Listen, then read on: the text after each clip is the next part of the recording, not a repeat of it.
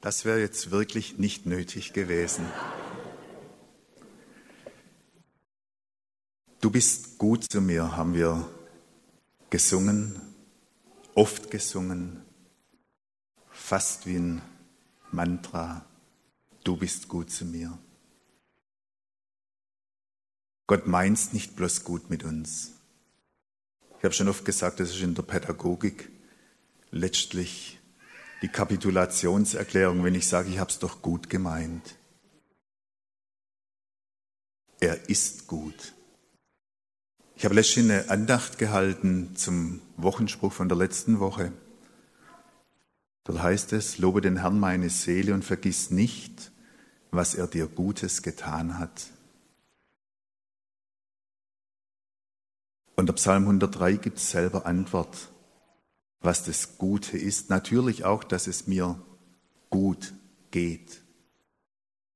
Aber er gibt Antwort darauf, was das Gute ist, nämlich unser Heil, der dir alle deine Sünde vergibt und heilet alle deine Gebrechen, der dein Leben vom Verderben erlöst, der dich krönet mit Gnade und Barmherzigkeit. Und ich habe noch kurz in so einen Kommentar reingeguckt und mir nochmals sagen lassen, im Verständnis des Alten Testaments war es so, dass Krankheit immer auch Ausdruck von Gottesferne war, von Schuld, von Sünde. Und da sagt der Psalmbeter, der dir alle deine Sünde vergibt. Und weil er vergibt, heilt er auch die Gebrechen, ja noch mehr am Schluss, der dein Leben vom Verderben erlöst, der dich aus dem Tod errettet. Unglaublich. Lobe den Herrn meine Seele und vergiss nicht, was er dir Gutes getan hat. Es ist schon was Besonderes, dass wir in Ditzingen mit der Evangelischen Allianz so unterwegs sind. Da ist viel passiert in den letzten Jahren. Ganz bestimmt auch in der Christenheit überhaupt. Wir kommen so langsam drauf, dass es sinnvoller ist, wir leben miteinander unser Christsein als gegeneinander, bei allen Unterschieden. Ich habe es gerade so gedacht, bei uns wäre jetzt der Gottesdienst rum.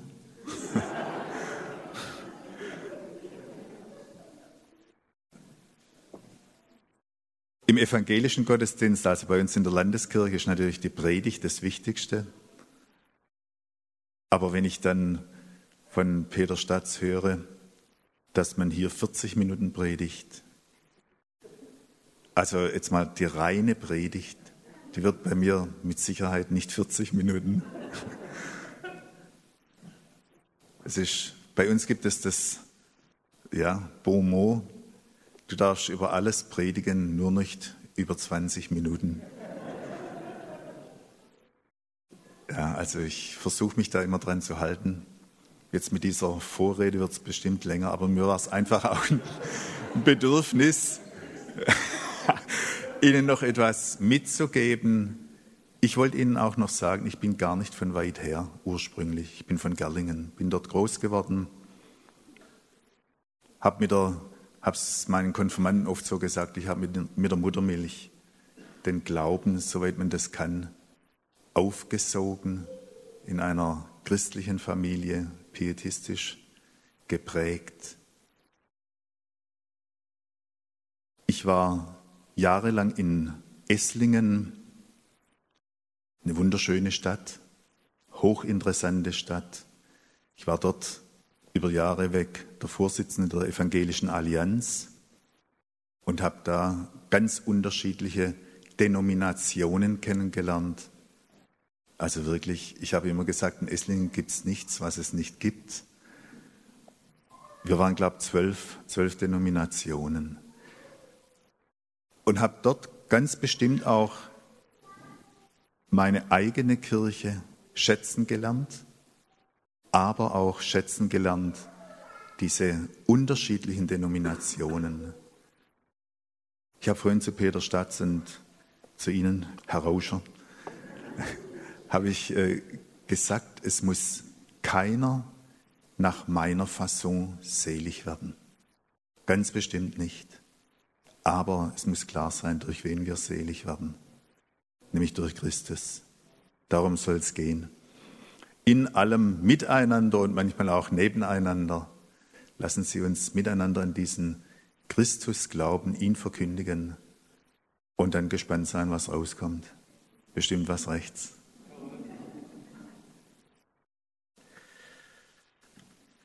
Tja, mit der Sorge, das ist so eine Sache. Sie kennen wahrscheinlich das, den Werbespruch, keine Sorge, Volksfürsorge.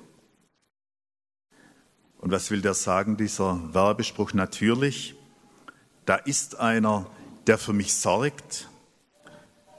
Und das ganz unreligiös gemeint. Einer, der mir versichert, du bist mit uns gut versichert sich keine Sorgen machen müssen. Ganz ähnlich sagt es ein Bibelvers. Eben der Wochenspruch für diese neue Woche, das Leid, das Begleitwort. Und zwar deshalb sich keine Sorgen machen müssen, weil ich sie loswerden kann. Ja, soll. Ich soll sie fortwerfen, ich soll sie über Bord werfen. Ich soll sie auf ihn werfen, alle eure Sorge werft auf ihn. Und das ist nun ganz religiös gemeint. Gott ist gemeint. Er ist sozusagen der Empfänger dieses Werfens, dieses Wurfs. Und der, der das empfiehlt, setzt noch dazu die Begründung, denn er sorgt für euch. Aber ist gerade das nicht reichlich naiv? Wir machen uns doch ständig Sorgen. Der eine macht sich Sorgen um die Ehepartnerin, die schon seit Wochen krank ist.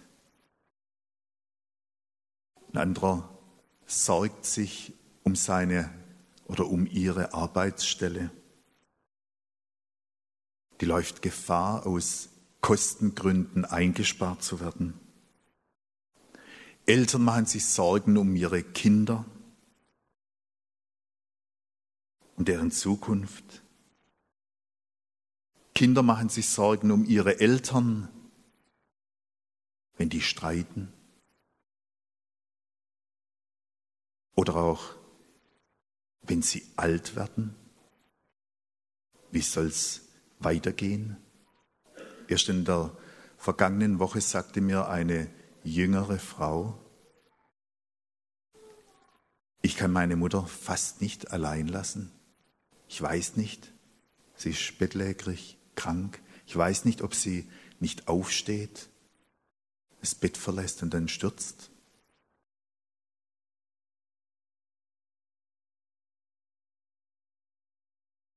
Viele machen sich Sorgen um die Umwelt, um das Klima und es wohl auch zu Recht. Ich sage bloß den Namen Greta Thunberg. Man kann zu ihrer Person und zu dem, wie sie das Ganze anpackt, stehen, wie man will.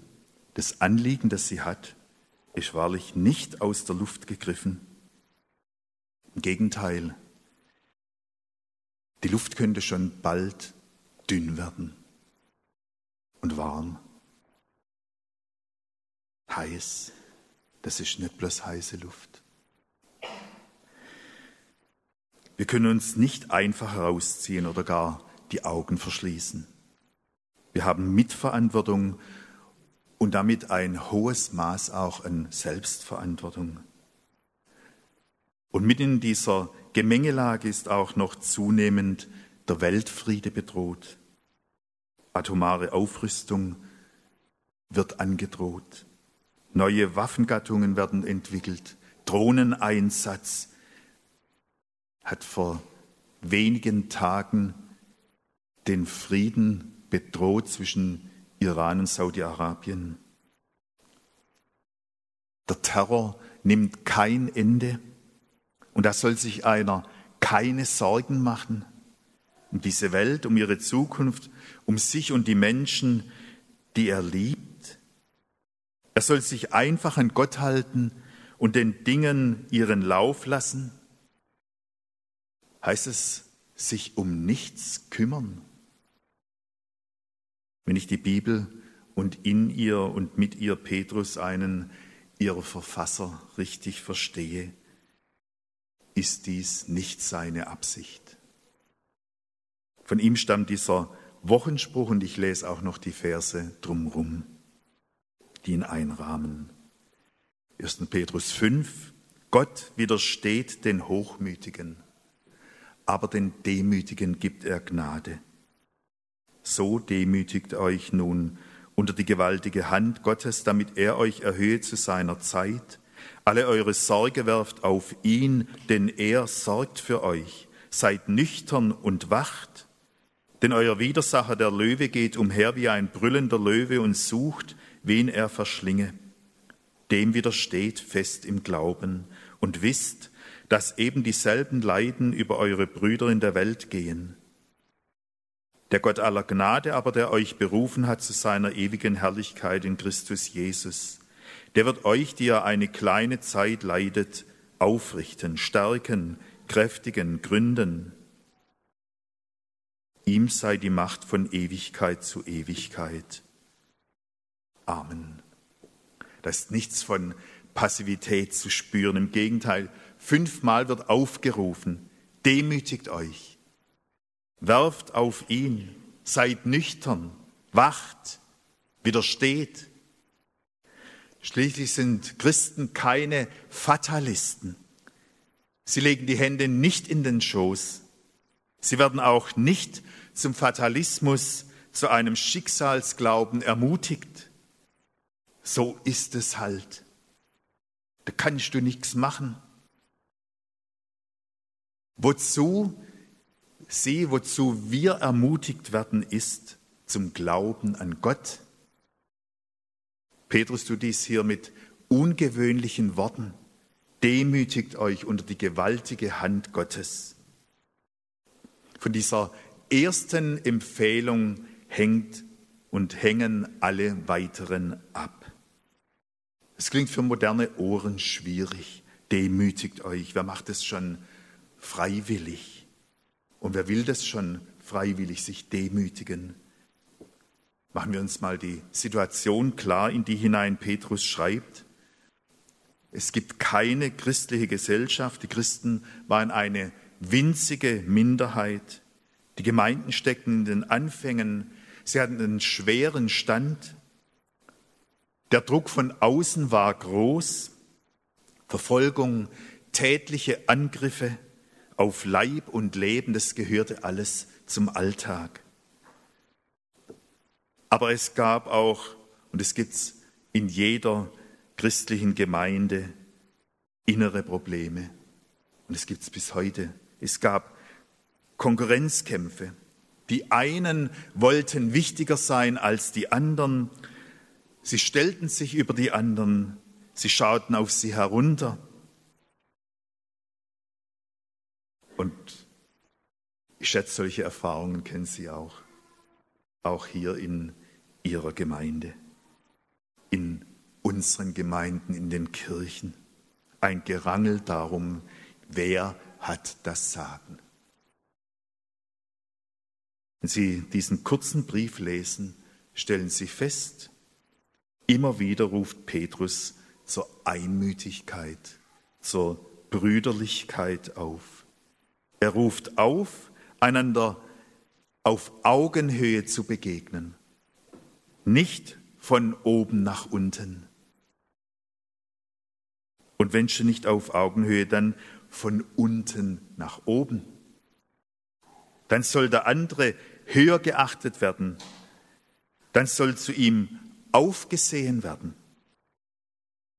Die Grundvoraussetzung dafür ist, dass ein Mensch zuerst einmal seine Position im Blick auf Gott richtig einschätzt. Stimmt diese Einschätzung gegenüber Gott, korrigiert dies auch sein Verhältnis zu seinen Mitmenschen, zu seinen christlich gesprochen Schwestern und Brüdern. Und so fordert Petrus auf, demütigt euch unter die gewaltige Hand Gottes. Er schreibt Menschen, die angefangen haben zu glauben, die Gott vertrauen, die ihr Leben ihm anvertraut haben. Er schreibt Menschen, die durch Jesus Christus sich mit Gott verbunden wissen. Nicht bloß auf Zeit, nein, in Ewigkeit. Durch den Tod hindurch. Und doch haben sie ihren Glauben und ist ihr Christsein nicht wie ein Besitz. Es ist noch nicht alles klar. Sie sind noch nicht im Himmel. Sie leben noch hier auf der Erde mit allem, was das Leben ausmacht, bis hin zu Not und Elend, zu Krankheit und Tod. Der Glaube an Jesus Christus ist kein Ruhekissen. Er bedeutet Auseinandersetzung. Er ist Kampf mit dem Widersacher. Der Teufel geht umher wie ein brüllender Löwe und sucht, wen er verschlinge. Er stellt sich zwischen die Christen und Gott. Er macht ihnen den Glauben madig. Wo ist dein Gott? fragt er, wenn Gegenwind herrscht. Wo ist dein Gott? fragt er, wenn sie wegen ihres Glaubens verfolgt werden, wenn sie leiden müssen, wenn es sie möglicherweise das Leben kostet. Wo ist dein Gott? So fragt er angesichts von Leid und Schmerz, von Not und Elend, die die Welt schütteln und erschüttern. Gott kann doch nicht zulassen. Punkt, Punkt, Punkt.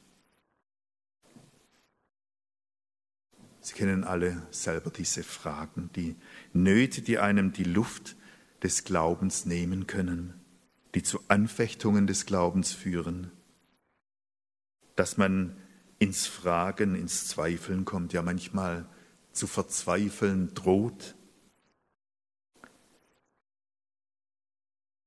Das Falscheste, das ein Kaninchen machen kann, ist der Schlange in die Augen zu sehen. Und das Falscheste, was wir als Christen, ja als Menschen überhaupt tun können, ist auf das Leid, auf alles Elend, auf die ungelösten Probleme in dieser Welt zu starren und am Ende entweder vor Angst zu erstarren oder aus Angst heraus zu reagieren und zu agieren und dem Bösen dabei noch mehr in die Arme zu schaffen. Nichts anderes beabsichtigt nämlich der Widersacher, der Teufel. Das Falscheste, was wir als Christen tun können, ist, uns von ihm, ich nenne es mit diesem Bild hier, von seinem Gebrüll beeindrucken, ja einschüchtern zu lassen. Dann werden wir am Ende zu seiner Beute. Was auffällt, Petrus schreibt hier in der Einzahl im Singular, der Teufel sucht, wen er verschlinge. Wer allein ist, wer sich aus der Gemeinschaft zieht, wer meint, ich habe doch meinen Glauben, der läuft Gefahr, ein Opfer des Widersachers zu werden. Er läuft Gefahr, in seinem Christsein Schiffbruch zu erleiden ja in seinen Sorgen und Nöten, in seinen Fragen und Glaubenszweifeln unterzugehen. Christsein an Jesus Christus Glauben geschieht in der Gemeinschaft, es geschieht mit anderen zusammen. Die Gemeinschaft ist hier angesprochen, die Männer und Frauen, die Alten und Jungen, die Großen und die Kleinen, die vorne stehen und die Wortführer sind und die, die sich lieber zurückhalten oder sich nichts zutrauen. Alle werden aufgerufen, demütigt euch unter die gewaltige Hand Gottes. Das ist ein bewusster Akt bei vollem Verstand, sich in Gottes Hand geben, sein Leben in Gottes Hand legen mit allem, was eben das Leben ausmacht und beinhaltet, die Freude, das Glück, das Wohlsein, den Erfolg Und das genauso wie den Schmerz, das Leid, alles Notvolle und nicht Verstehbare. Gott davon nicht ausklammern, ihn einbeziehen, ja in dem Bewusstsein leben, alles, was mir geschieht und was mich in meinem Leben trifft, muss an Gott vorbei. Es gibt kein blindwütiges Schicksal. Nichts ist dem Zufall überlassen. Es ist und es geschieht unter der gewaltigen Hand Gottes. Nichts entgleitet ihm oder ist Gott entglitten. Auch nicht, wenn mich Schlimmstes, wenn mich Schwerstes treffen sollte. Solche Erfahrungen widersprechen vielleicht einem lieben Gott, einem Gott, der dafür sorgen soll, dass es uns gut geht und unser Leben leicht und angenehm ist. Schwere Erfahrungen widersprechen aber nicht dem liebenden Gott, der uns durch Jesus Christus liebt. Sie widersprechen nicht dem Gott, der aus lauter Liebe zu uns Christus in diese Welt gesandt hat, sein Liebstes für uns eingesetzt hat. Und sie widersprechen nicht diesem Christus, ja, der für uns sein Leben eingesetzt hat, damit wir ewiges Leben finden und das nicht irgendwann einmal nach dem Tod. Nein, heute schon. Jetzt schon sollen wir empfangen Heil, Versöhnung, Frieden, Geborgenheit. Und wir sollen schon heute in der Gewissheit leben, nichts kann mich von dieser Liebe, von Gottes Liebe trennen. Am Ende auch der Tod nicht. Demütigt euch unter die gewaltige Hand Gottes. Es will gelernt sein. Und es will immer wieder vollzogen sein. Es will immer wieder zu Gott gesagt sein, ich lege mein Leben in deine Hand. Ich vertraue es dir an. Ich vertraue mich dir an und traue dir zu, dass du es mit meinem Leben recht machst. Was ich von einem Schwerkranken hörte, hat mich tief beeindruckt. Er konnte sich so gut wie nicht mehr regen. Er konnte kaum noch reden. Unter großen Mühen sagte er zu seinen Angehörigen, Gott ist treu. Das ist kein Fatalismus. Das ist Glaube, Glaube an den Gott, der alles, auch alles Unbegreifliche und Unfassliche in seinen Händen hält. Das ist gelebtes Vertrauen. Gott hat die Fäden in der Hand. Auf diesen Gott kann man wirklich alle seine Sorgen werfen, die kleinen und die großen, die Sorgen um das Heute und die Sorgen um das Morgen, um die Gesundheit, die Familie, den Arbeitsplatz und was alles Grund und Anlass zum Sorgen gibt. Alle Sorgen auf ihn werfen. Das hat nichts mit Leichtsinn zu tun oder gar mit Verantwortungslosigkeit. Es ist ganz einfach Antwort. Es ist Antwort des Glaubens. Es ist das Zutrauen, dass Gott zu seinem Ziel kommt. Wer seine Sorgen auf Gott wirft, ist nicht mehr Gefangener seiner Sorgen. Er ist frei, er wird frei. Frei, sich um andere und um anderes zu kümmern. Wenn es bloß immer so einfach wäre. Wenn ich, wenn wir zu nur immer Gott vertrauen und uns ihm vollständig und ganz anvertrauen könnten. Es steht hier nicht umsonst etwas von nüchtern sein und wachen, von Widerstehen und Festsein im Glauben. Gott sei Dank müssen wir das nicht aus eigener Kraft, die wäre schnell aufgebraucht. Wir wären mit unserer eigenen Kraft schnell am Ende. Gott selbst gibt die Kraft, so zu leben. Er beruft nicht bloß zum Glauben an Christus. Er beruft nicht bloß zum Christsein. Er richtet auch wieder auf, wenn einer am Boden ist. Er stärkt, wenn einer eingeknickt ist. Er kräftigt, wenn einer schwach geworden ist. Er gründet, wenn einem der Boden unter den Füßen verloren ging. Er hat alle Macht. Er ist treu. Keine Sorge. Er sorgt für uns. So ist er der Gott aller Gnade. So sorgt er für sein Volk, auf seine Volksfürsorge. Da kann ich mich verlassen. Amen.